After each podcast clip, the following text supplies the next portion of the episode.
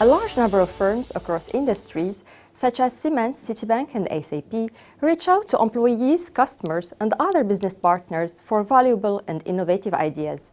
These efforts reflect actually a broader trend in which companies seek to become more flexible and adaptive by crowdsourcing or distributing their innovation effort. So, a great deal of research has actually focused on understanding how companies can best benefit from customer contributions.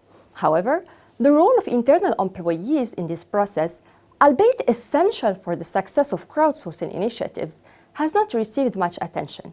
Our research addresses this gap and look at the benefits employees derive from their participation in crowdsourcing communities. In particular, we reveal how participation in crowdsourcing communities affect employee innovativeness, that is, the extent to which an employee actively generates promotes, and implements new ideas. To address this question, we collected a longitudinal dataset from Idea Exchange, an innovation community hosted by Salesforce.com. We analyzed both quantitative and qualitative participation data of 122 employees of Salesforce.com over a couple of years. So this data includes over 8,000 product user ideas accessed by the employees, more than 337 ideas contributed by the employees, as well as over 5,400 uh, employee comments associated with ideas of product users. Our overarching emphasis is thus on how employee participation in idea exchange through accessing customer ideas and interacting with them via comments and votes affects employee innovativeness. However, Given that employees cannot devote their attention to all ideas accessed, we consider two characteristics of idea content that might influence employee innovativeness via different cognitive mechanisms and processes. In particular, we focus on diversity and codifiedness.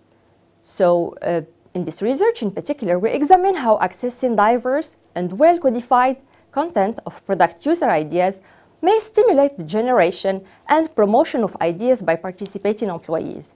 In addition, we investigate whether participation of employees would lead to different innovative outcomes than those of product users.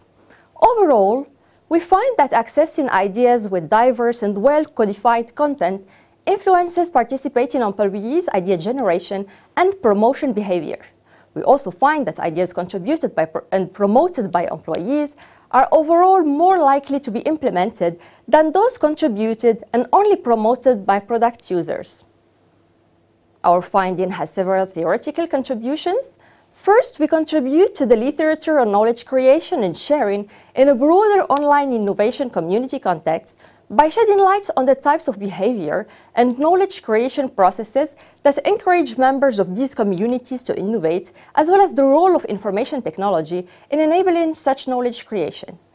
Second, we delineate the roles and differentiate between them between product users and employees in the community and provide evidence that internal employees, when participating in a crowdsourcing community, would be overall more likely than product users to distinguish good ideas from bad and to generate actionable ideas.